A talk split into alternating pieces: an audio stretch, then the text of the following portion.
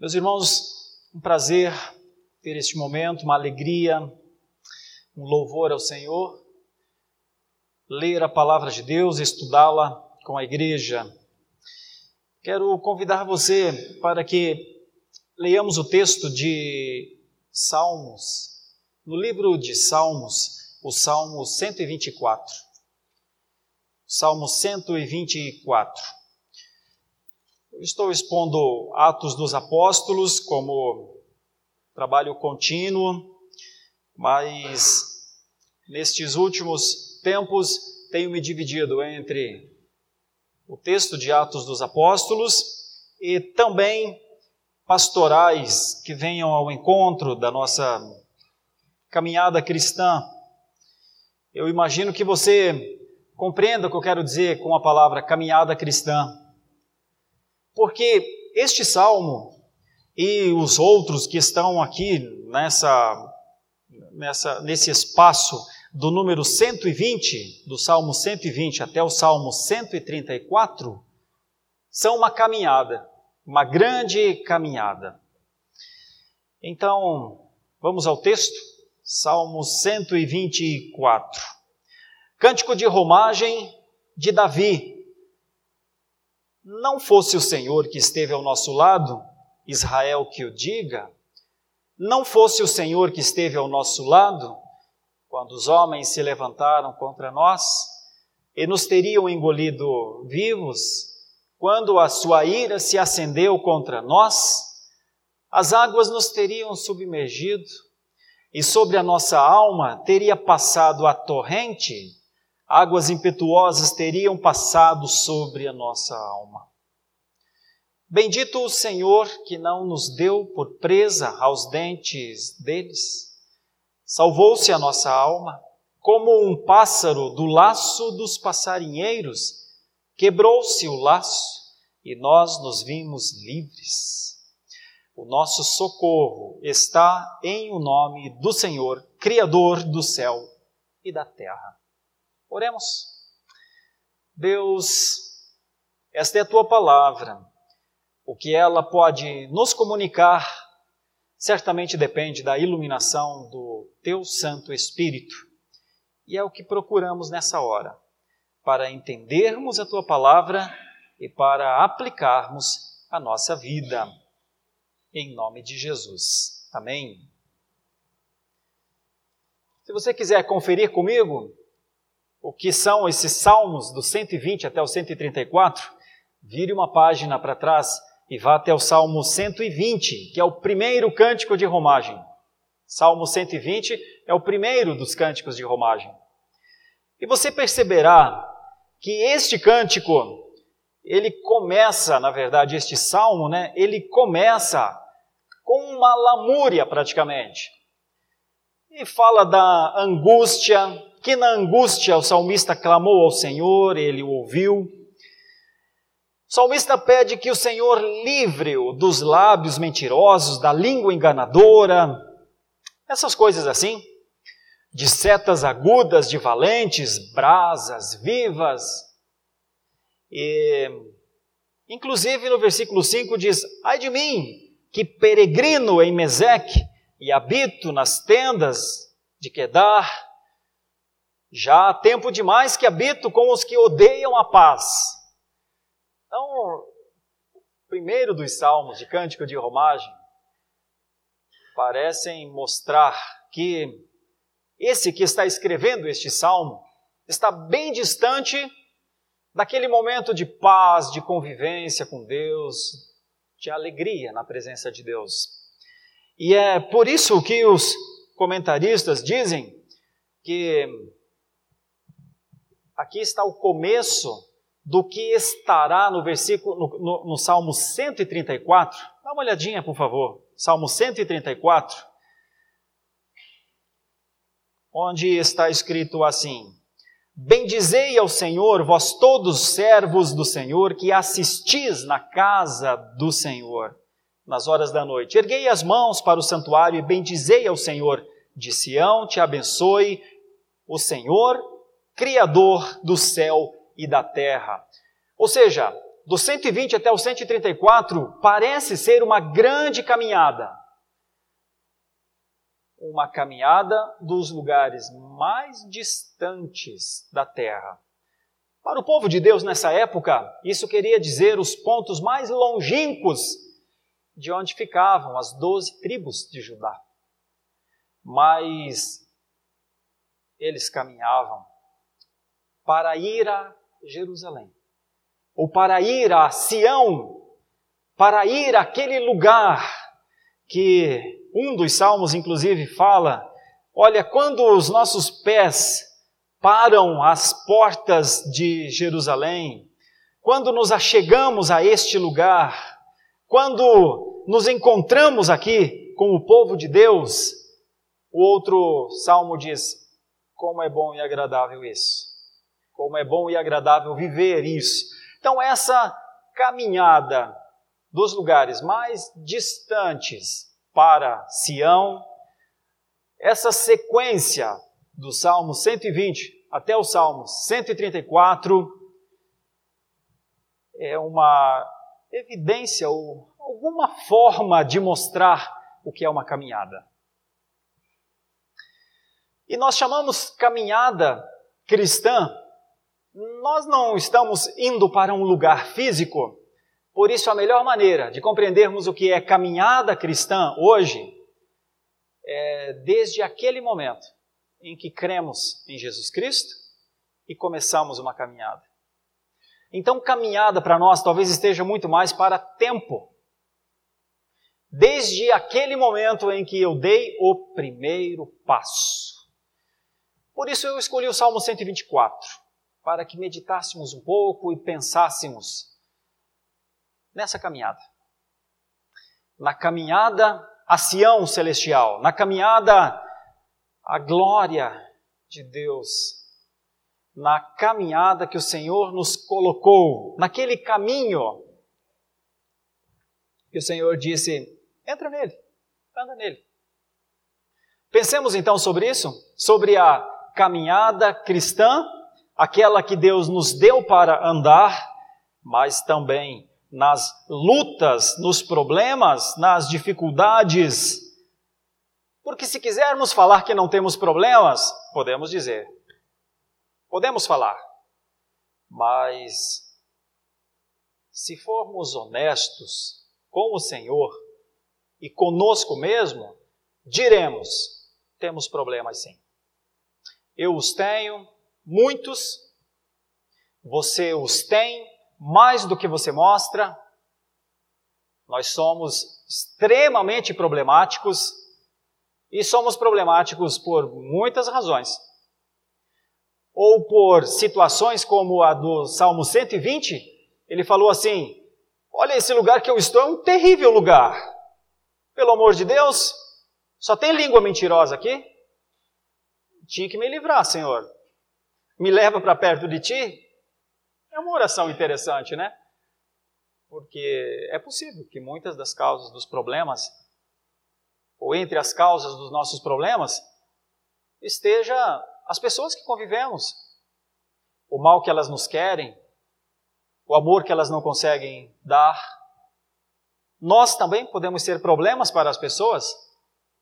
Aquilo que gostaríamos de oferecer, às vezes não conseguimos mesmo. E é assim. A vida problemática de todos aqueles que entraram na caminhada cristã é uma realidade. Pois bem, pois esse salmo fala um pouco disso então. Se você é alguém que está sem problemas nesse momento, você só vai acompanhar essa exposição de boa. Mas se você é alguém que tem sim seus problemas, Reconhece sim das dificuldades que essa caminhada muitas vezes tem. Pense no que esse salmo pode falar ao seu coração. Há não muito tempo atrás, uma pessoa disse para mim assim: Estou completamente perdida, ou estou perdido. E às vezes pessoas falam isso porque não estão satisfeitas com as coisas que gostariam ter, de ter. Outras falam isso porque é, esperavam que as pessoas fossem melhores do que são, mas a verdade, a verdade mesmo, é que talvez muitos estejam perdidos mesmo. Estejam andando em círculo, a sua caminhada é extremamente difícil. Os fardos, como nós cantamos aqui, os fardos são pesados demais. O hino que nós cantamos, o, o, o 26, né? Grandioso és tu. E então, este hino também fala de uma caminhada, e fala de uma linda caminhada. Vejo bosques e florestas, e estou caminhando é tão bonito este hino que a gente vai cantando nas estrofes é, Canta minha alma, a ti Senhor, canta minha alma, mas a última estrofe dele fala da chegada a Sião. E então, diz a última estrofe, de joelhos estarei, louvando ao Senhor, então minha alma cantará ao Senhor. Ou seja, uma observação de tempo, um advérbio de tempo. Tudo neste culto, nessa noite, está determinado pelo conceito de caminhada cristã. Veja as, as orações, os cânticos, a palavra que está aqui. Pense comigo, pense sobre você. E eu tenho de pensar sobre mim. Como é que está essa caminhada? Que caminhada é essa? Essa é uma caminhada que eu posso olhar para trás e falar: até aqui o Senhor me ajudou, Senhor. Porque eu tenho caminhado, tenho progredido, não tenho andado em círculo, não, não, não estou ah, desviado, ou não estou em, em, na iminência de um desvio. Podemos? Podemos dizer, Senhor, o que o Senhor fez por mim, a sustentação do Senhor na história da minha vida, é uma evidência da sua graça sobre mim. Louvado seja o teu nome. Veja os primeiros versículos desse salmo, como tratam das problemáticas da nossa vida. Dos versículos 1 a 5, então, há uma ênfase grande.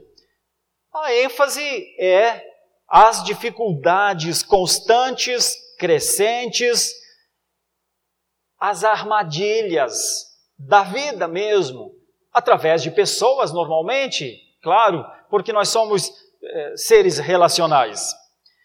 Mas, mesmo em meio a essas grandes dificuldades, veja que o salmista reconhece a presença do Senhor. Então, esse é um conceito que eu gostaria de compartilhar e que ficasse gravado em nós. Este salmista aqui, em meio aos problemas gravíssimos da sua vida, ele reconhece a presença do Senhor. Está escrito aqui no Salmo, eu já li, claro, não vou repetir a leitura, mas veja algumas das expressões deste salmo.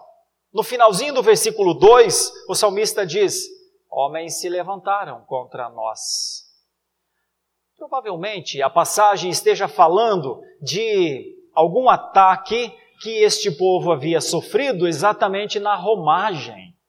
Porque nós não sabemos de onde eles vinham.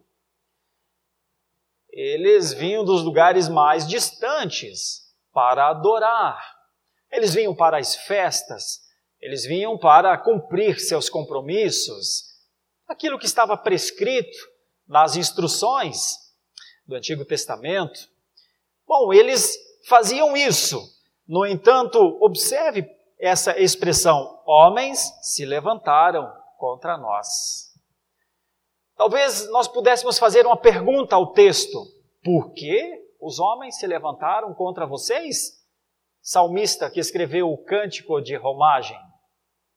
Possivelmente, realmente, muito possivelmente, porque era insuportável para os povos daquela região, que haviam encontrado, de certa forma, um conceito lógico nas suas idolatrias. Eles criavam seus ídolos, eles conversavam com seus ídolos como se, fosse, se fossem gente. Eles pediam que os seus ídolos dessem chuva, ou eles ordenavam que os seus ídolos fizessem as mulheres terem filhos. E eles se relacionavam com os seus ídolos cada vez mais de forma bárbara, cada vez mais procurando ou se sustentar nos locais que viviam, ou muitas vezes conquistar outros. E em meio a muitos destes lugares, povos hum, talvez não tivessem um prazer muito grande de saber que gente caminhava, peregrinava por aqueles lugares, como diz o salmista lá do Salmo 120, peregrinando, caminhando como errantes, parece não haver sentido. O que farão em Jerusalém? O que farão em Sião? Que Deus é este que não está lá, porque não vemos. Então, normalmente para o idólatra, é uma dificuldade muito grande ele conceber, ele aceitar e entender que tem gente que adora o Senhor sem ver. Que tem gente que cultua e celebra ao Senhor com a sua mente e seu coração, como cantamos. Que tem sim gente que, apesar dos ataques, que apesar das maldades, que apesar do domínio de Satanás sobre os adversários, eles continuam adorando, eles continuam crendo, eles continuam esperando. Mas o salmista não ignora os homens que se levantam contra eles.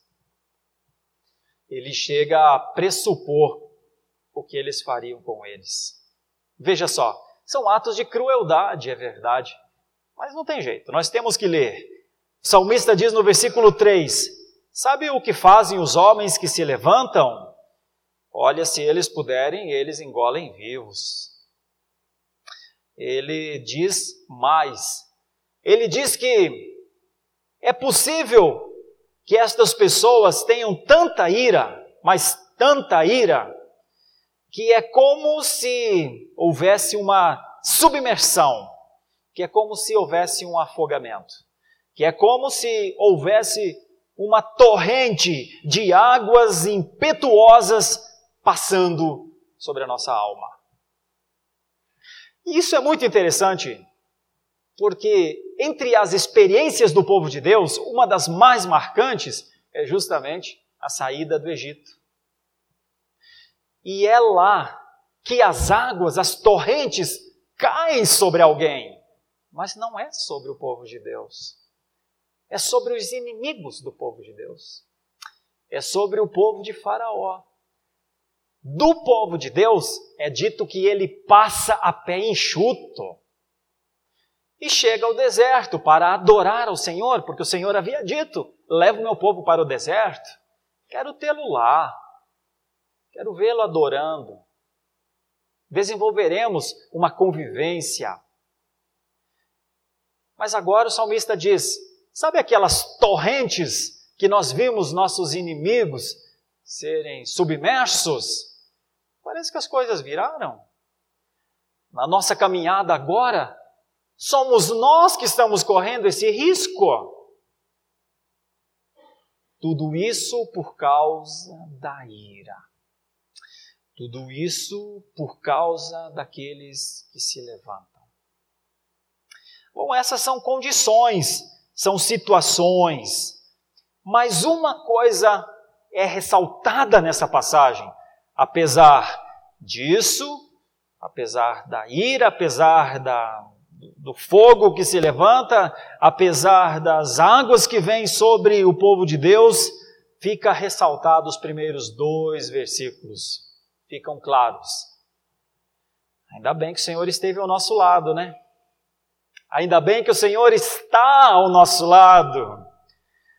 Ainda bem que o Senhor enviou o seu filho para viver ao nosso lado, e a ideia de nosso lado aqui é conosco. Então, talvez tenhamos mais problemas do que temos tido hoje. Talvez. Quem de nós pode administrar coisas que ainda não conhece? Quem de nós pode prever uma caminhada tranquila, quando a palavra de Deus parece dizer que a caminhada cristã não é tranquila. O autor aos Hebreus diz: correi com perseverança a carreira que vos está proposta. Olha, por que ele diz lá, olha, mas tem que ser com perseverança? Porque talvez seja longa a caminhada. Longa e difícil. Difícil porque nenhum de nós sabe quem são as pessoas que estão conosco nessa caminhada. Ninguém conhece bem ninguém, saiba disso. E também não temos a noção clara de quem são nossos inimigos, ou que se tornarão nossos inimigos. Sim, Senhor. É por isso que essa é uma passagem para glorificar ao Senhor e esperar nele, só nele. Para você poder confiar nele, use a palavra. A palavra é que o Senhor cuida dos seus. A palavra é que o Senhor está presente como o bom pastor, cuidando dos seus. Não apegue-se a uma palavra otimista. Apegue-se às Escrituras crer no Senhor do pacto, porque o Senhor é fiel à sua própria palavra, é a melhor maneira de sobrevivermos aos dias difíceis. Deixa eu ir para outra parte, porque essa é uma parte difícil e eu poderia falar ainda mais, mas eu quero ler essa segunda parte e aplicar às nossas vidas coisas que o Salmo 124 parece nos mostrar. Versículo 6, do 6 para frente. Bendito o Senhor que não nos deu por presa aos dentes deles. Fala da salvação da alma, fala que o laço, a armadilha foi quebrada, que houve liberdade e que houve socorro. Meus irmãos e irmãs, o salmista parece estar falando de coisas reais, embora não conte quais são essas coisas reais. Mas o salmista está falando que eles tinham dentes. É uma figura, claro. Para quem tem medo de cachorro, o medo que nós temos é dos dentes do cachorro. Para quem, ou para aquela época em especial, em que os animais silvestres andavam por todos os lugares, era um tempo diferente. O risco era da morte, o risco era do despedaçamento. Então, na verdade, o salmista está falando aqui sim de morte, porque ele está dizendo que se não fosse o Senhor, então provavelmente eles seriam presa fácil. Meus irmãos, normalmente inimigos são muito mais fortes do que nós. A rigor, qualquer tipo de inimigo é mais forte do que nós. Me permita a simplicidade de falar. É porque eu estou partindo da, ide da ideia que nós somos ovelhas. Nós somos ovelhas. Então, alguns talvez pensem: eu vou me revestir de uma força e inimigo algum vai me vencer. Olha, qualquer ovelha que queira pensar sobre isso pode pensar, mas ela não vai ter garras, ela vai ter aqueles pezinhos bipartidos, mas ela não vai ter um rugido forte, assustador, ela continuará a expressar bé, um balido, nada assustador. Imagine um bé bem forte contra um lobo. Oh, que medo o lobo deve pensar dessa ovelha brava, como ela se defende. Nunca vimos nas Escrituras ovelhas deixando de ser ovelhas para se defenderem. Então, onde está o socorro? Se não naquele que pastoreia as ovelhas. Se a primeira parte do salmo fala dos inimigos, das dificuldades, das crueldades, das ameaças, porque eles estavam andando e tudo era ameaça. Mas o salmista diz: Ah, mas ainda bem que o Senhor estava lá. Deve ter sido o Senhor que nos livrou. E agora, mais uma vez, um reforço, dando a ideia, inclusive, que é tão grande o louvor ao Senhor que o salmista deixa subentendido: olha, quando os inimigos se levantaram, quando eles agiram com poder ou com condição de engolir vivos, quando aparentemente eles tinham a condição de nos submergir sobre águas poderosas, nós tínhamos o Senhor. E agora, do versículo 6 para frente, então, o salmista louva a isso, bendiz ao Senhor, glorifica ao Senhor, reconhece que o Senhor foi quem não os entregou. Poderia o Senhor ter entregue? Poderia. Poderia não ter livrado? Poderia. Se o Senhor Jesus ensinou seus discípulos a orar, livrai-nos do mal, significa que o mal existe. Se Jesus disse, também oremos ao Senhor para que Ele não nos deixe cair em tentação, bom, é porque as tentações existem. Então os perigos existem dessa maneira, os dentes. No entanto, o versículo 7 diz que a alma foi salva e o versículo 8 diz que o socorro está em o nome do Senhor, o Criador dos céus e da terra. É uma glorificação, é um agradecimento, é um reconhecimento de que a alma foi poderosamente salva e eles, apesar dos inimigos quererem colocá-los como que num laço ou dominarem-nos com um laço, por mais que os inimigos estivessem é, querendo prendê-los, mas o salmista diz: Mas a gente está livre, temos continuado a nossa caminhada. É, ele glorifica a Deus porque ele olha para trás e diz: A gente passou pelos lugares complicados, pelos vales da sombra da morte, é, a gente passou por aqueles riscos de morte, a gente está chegando a Sião e estamos, olha, Jerusalém está lá à frente, estamos chegando, como que dizendo, olha, estamos prosseguindo dos lugares de onde saímos para este lugar, a presença do Senhor, como o reverendo Daniel falou na introdução do culto. Olha, que satisfação grande nos encontrarmos aqui juntos nessa casa. Viemos de muitos lugares para essa casa para adorar ao Senhor pois essa era a ideia deles chegando a Sião para adorar ao Senhor. No entanto, este salmo conta então essa história, o que é muito maravilhosa e preciosa, falando dos grandes problemas, dos grandes perigos, das grandes maldades humanas, sim, mas falando também do livramento de Deus.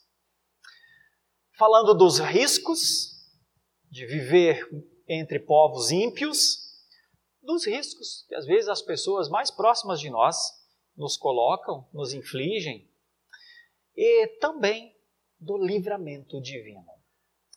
Não pense no outro, não pense em alguém, pense em você, porque eu vou procurar aplicar essa passagem então às nossas vidas, com algumas perguntas. Meus irmãos, se vocês sabem que o mundo não ficará melhor. Se vocês sabem que haverá homens se levantando contra nós, o povo de Deus, e muitas vezes se levantam só porque nós tomamos um, eu diria, fomos levados a tomar um posicionamento. Por exemplo, nós vivemos em um país de uma forte densidade religiosa que não crê nessa maneira que cremos. Qual é a maneira que cremos? A maneira que cremos é que o Senhor Deus é o soberano Criador dos céus e da terra, reina sobre tudo e sobre todos, está em todos os lugares. Com seu amor e com a sua justiça. A maior parte dos religiosos deste país, o nosso país, gosta só da primeira parte que o Senhor Deus, ó, que bom que o Senhor Deus está em todos os lugares com o seu amor.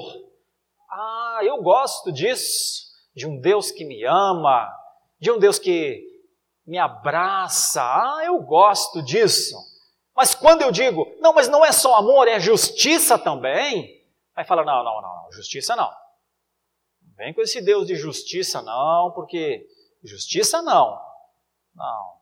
Deus é amor só. Mas a palavra de Deus diz que o amor não folga com a injustiça. Ou seja, não faz nenhum sentido amor sem justiça. Sabe por quê? Porque Deus nos ama, porque justificou a cada um de nós em Cristo. Então Deus executou a justiça e nos amou. Não tem amor sem justiça. Então é muito provável que nós tenhamos de viver nessa nação ainda sem conhecer a Cristo, aquele que foi crucificado e que foi morto e que ressuscitou para ser o único e suficiente mediador. Ei, essa é a nossa posição. Então nós não cremos em outros mediadores. Então nós não cremos em mediadores feitos por mãos humanas que ficam colocados em seus pedestais e as pessoas vão lá, fazem seus rituais. Nós não cremos e nós também não cremos em mediadores que tentam se fazer mediadores muitas vezes de outros tipos de correntes religiosas. Então nós talvez tenhamos muitos inimigos porque firmamos um propósito de buscarmos a presença de Deus, de caminharmos obstinadamente para nos encontrarmos com o Senhor em glória. Deus nos levou a esse caminho e disse: anda nele, não te desvies, nem para a direita, nem para a esquerda, anda nele. E o fato de ser este povo obstinado, que só adora a Deus, não adora mais ninguém. Que faz do seu culto um ato de gratidão ao Senhor, porque Ele é digno de receber, que faz da sua caminhada com os irmãos um ato de comunhão pura, de entrega ao Senhor. Só por fazer isso, milhares se levantam contra isso a não ser que nos escondamos, a não ser que não digamos a este país que vivemos ou a este mundo em que estamos que não somos isso, que não somos estes adoradores, que não somos estes homens e mulheres entregues à coordenação, ao reinado absoluto de Deus. Aí temos paz. Aí temos paz com todo mundo. Sabe por quê? Porque eles pensam que somos iguais a eles boa parte da paz que os crentes do Brasil desfrutam é porque eles não dizem que são crentes. Não confessam no sentido de homologação. Isso aqui é minha fé. Assim eu vivo. Este homem eu sou diante de Deus. E por causa disso tem muitos amigos. É bem possível Bem possível mesmo que boa parte das amizades que temos é porque as pessoas não nos conhecem mesmo. É possível. Eu falo como povo evangélico brasileiro. Mas se alguém quiser dizer publicamente acerca da fé única no Senhor Jesus Cristo, defender, porque não é só crer em silêncio, é defender porque quando não se defende a fé única em Jesus Cristo, é um ato de promiscuidade religiosa. É um ato de esconder para tentar sobreviver e ficar entre eles. Quando não há, enquanto não houver um posicionamento de um adorador verdadeiro ao Senhor, é fácil viver entre os inimigos. Vive-se. Vai se levando. Não gostamos das coisas que eles falam, mas ah, tudo bem, deixa para lá.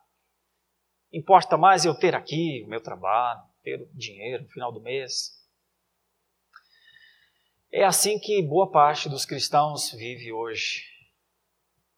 Infelizmente. Por isso muitos não têm problemas, não. Parece até estranho eu estar falando de problemas. Muitos diriam: Eu não tenho problemas, pastor. Não tenho dificuldades. Estou em paz, estou bem. Estou dormindo em paz, inclusive. Mas eu gostaria de desafiar a nós que estejamos vivendo esse cristianismo, um cristianismo de paz com o mundo, um cristianismo de paz com a impiedade, um cristianismo de paz. Eu quero lembrar a todos nós que estes inimigos continuam inimigos, viu? E que nós nos fazemos amigos deles, mas o Evangelho nos separou moralmente deles. Me permita falar com esta simplicidade, ao mesmo tempo com o coração tremendo. Não seja, não sejamos crentes promíscuos, que vivem no mundo como se dependêssemos tanto deste mundo que nossa fé precisa ficar escondida. Não vivamos assim. O povo de Deus sofreu o que sofreu, porque era povo de Deus e todo mundo sabia que era povo de Deus. Então, será que não está na hora desse mundo infeliz, apartado da graça de Deus, conhecer a fé? Sabe como é que esse mundo vai conhecer a fé? Através dos cristãos, através da fidelidade deles, através do seu amor ao Senhor, através das suas práticas honestas, através do domínio próprio na sua língua através da sua serenidade, enquanto eles estão desequilibrados. É possível aplicar isso, meus irmãos? Eu gostaria que pensássemos sobre isso. Porque o Salmo 124 sugere que, apesar dos riscos das águas e da eventual submersão, ele diz assim: é, mas o Senhor não nos deixaria submergir. Deixa eu pontuar sobre a segunda parte. Meus irmãos, a segunda parte parece nos mostrar coisas mais próximas um pouquinho de nós, inclusive, porque ela fala de salvação. É claro que está falando aqui, num primeiro momento, da vida humana. Mas eu acho que não é um pecado dizer que o conceito de salvação é uma das coisas mais fortes no cristianismo, na pessoa de Jesus Cristo. Então, o versículo 7 parece demonstrar, ou como uma figura, ainda que distante, do Salvador. É, nós tínhamos um imperador sobre nós, um tirano terrível, um tirano que nos escravizava, um tirano que dominava nosso pensamento, um tirano que fazia nos sentir bem quando pecávamos. Todo pecado era o máximo, porque o pecado gerava, de alguma maneira, aquele senso de completude. Dominados por ele, pecávamos e pecávamos. Nos alimentávamos do pecado. A gente não queria falar publicamente porque parece existir alguma coisa, um senso assim de proteção de imagem. Mas vivíamos dominados por este tirano. Até o dia em que alguma coisa aconteceu e um transporte aconteceu. E este transporte foi um arrancamento. Fomos sacados do poder daquele imperador terrível e fomos tirados dele.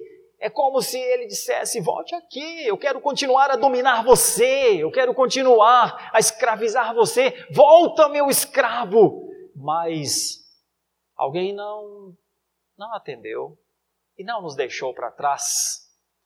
Fomos arrancados daquele império, daquele poder, e fomos transportados para um reino maravilhoso, para um reino de paz e de justiça. Fomos salvos pelo poder daquele que venceu a morte. Fomos salvos para viver como vivos. Fomos salvos para que a nossa alma vivesse. Fomos salvos para as promessas vindouras. Ah, como é bom saber que fomos salvos! Os laços ficaram para trás. Aqueles que queriam nos colocar no laço, tiveram seu laço quebrado e nós nos vimos livres. É assim que Jesus disse: Eu vim para que tenham vida e vida em abundância. Ele nos tirou das amarras, ele nos deixou viver livres. Hoje vivemos livres. A liberdade que ele conquistou, a salvação é a liberdade que Cristo nos conquistou para vivermos nele. Todo o nosso prazer agora está nele. Toda a nossa esperança agora está nele. Toda a nossa alegria agora está nele. Tudo nele. Que mudança, né? Por isso nós podemos dizer: houve socorro. O, o nosso socorro está no nome do Senhor.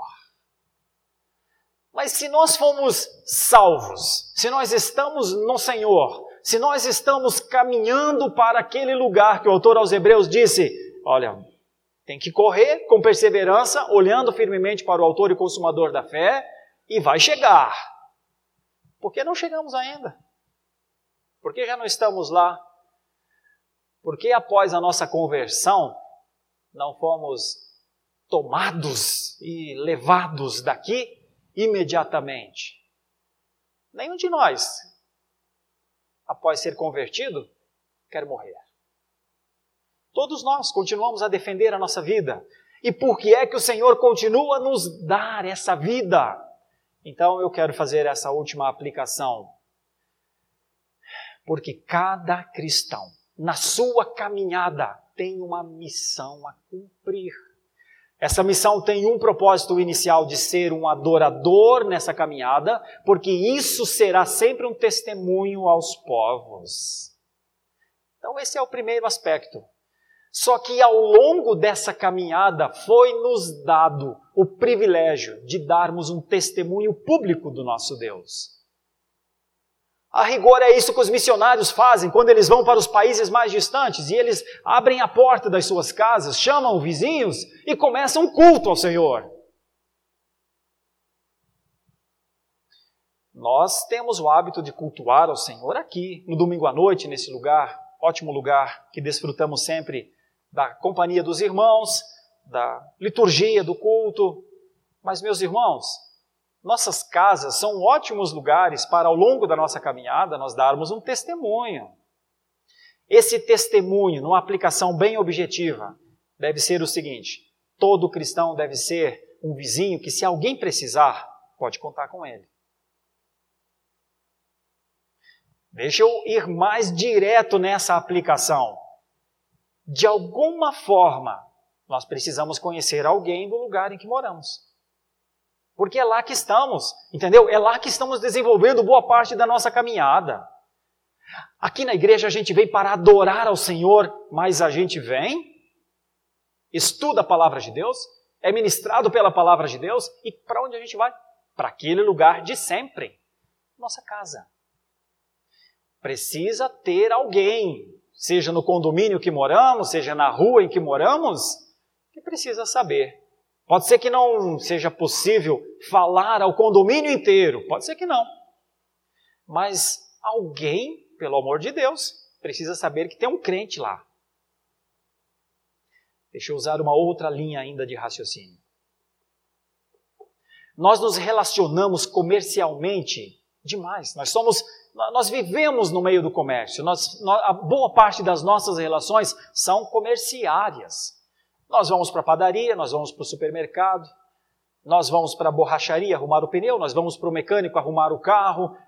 Boa parte dos nossos relacionamentos são assim, divididos entre a nossa casa e as atividades que temos. Irmãos, como é que nós vamos atravessar a vida calados, sem testemunhar, sem bendizer ao Senhor, sem engrandecer o seu nome, sem dizer ao mundo caído: tem socorro para a alma perdida? Como é que nós vamos viver assim? Talvez a pergunta melhor seria: de acordo com o que conhecemos de nós mesmos, nós queremos continuar do jeito que fomos cristãos até aqui? É, entenda, por favor, o que eu quero dizer. É que a melhor maneira de prognosticar alguma coisa para o futuro é através de um diagnóstico. Então, ao longo dessa caminhada, nós já podemos olhar para trás e ver como temos sido cristãos. Podemos, não podemos? Pois é a partir daí que eu gostaria de fazer a reflexão. De acordo com a caminhada que tivemos até aqui, podemos dizer ao Senhor: Senhor, é assim que eu quero continuar. Se podemos, amém. Se não podemos, talvez tenhamos de orar ao Senhor. E eu quero finalizar dizendo que nessa caminhada do povo de Deus, eles chegaram a Sião. E na nossa caminhada como povo de Deus, nós chegaremos à glória eterna. Mas compreenda isso em nome de Jesus que eu vou dizer, com temor ao Senhor.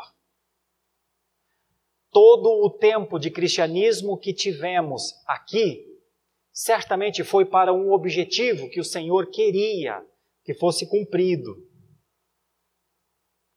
Pense nisso. Um dia nós estaremos lá diante do Senhor. Estaremos lá na glória com Ele, salvos pelo sangue do Cordeiro. A única coisa que levaremos são as, serão as boas obras para as quais fomos salvos. Ninguém de nós levará pertences, ninguém de nós levará qualquer coisa física. A única coisa que levaremos, que andarão conosco, que chegarão conosco naquele lugar são as boas obras que fizemos. Não para sermos salvos, porque essa não é a nossa teologia. Nossa teologia não é fazer caridade, fazer alguma coisa para ser salvo, porque por boas obras ninguém pode ser salvo. A palavra de Deus diz que não é por obras, mas pela graça. No entanto, é a mesma palavra de Deus que diz: que por sermos feitura dele, ou seja, fomos, fomos feitos por ele, fomos feitos para as boas obras, que ele, de forma, de maneira que ele de antemão preparou para que andássemos nelas. Andássemos, percebe? Andar no caminho, na caminhada.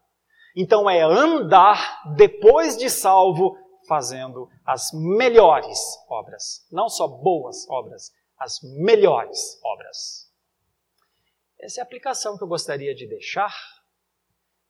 Na nossa caminhada, pensemos nas melhores obras. Sabe como é que nós pensamos melhor nisso? Olhando para trás, analisando se o que temos vivido é uma vida de melhores obras.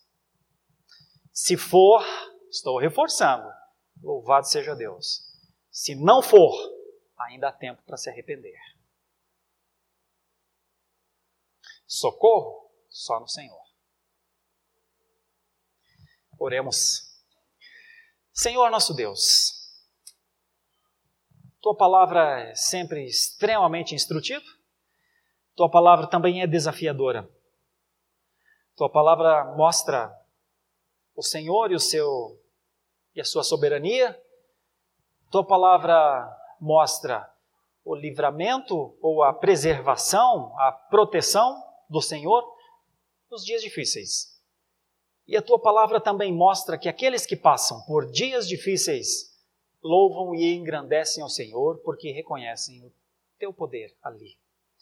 Agora, Senhor, toma-nos também, de acordo com a tua palavra, e enche o nosso coração com aquela certeza que o cristianismo que estamos vivendo, que a caminhada cristã que temos, é para a tua glória e que a nossa boca terá uma palavra a este mundo e que os nossos atos mostrarão que estamos em culto o tempo todo e a tua palavra há de nos proteger, nos ensinar o caminho da ponderação na certeza de que no Senhor estamos seguros.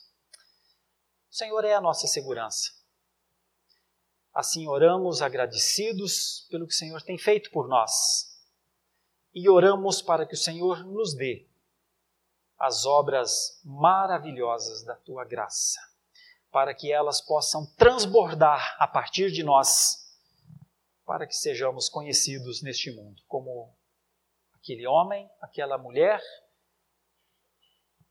que te adora. Assim nós oramos em nome de Jesus, o nosso Redentor. Amém.